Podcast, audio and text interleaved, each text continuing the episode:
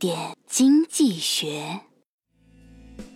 一个屌丝和女神相爱了，想到女孩的父母不会同意，两个人呐很伤脑筋。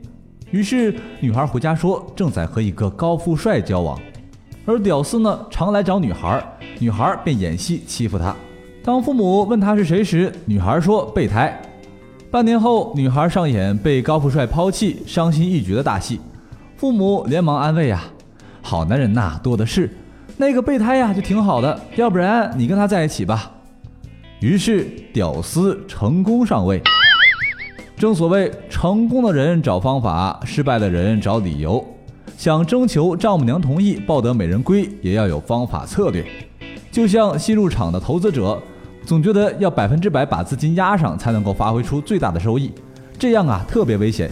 事实上，有经验的投资者明白，必须要留下足够的资金做对冲和追加保证金，才能保持从容平和的情绪。把资金按照四比三比二比一的比例划分成四份，分步谨慎建仓，切记一把赌注猜输赢。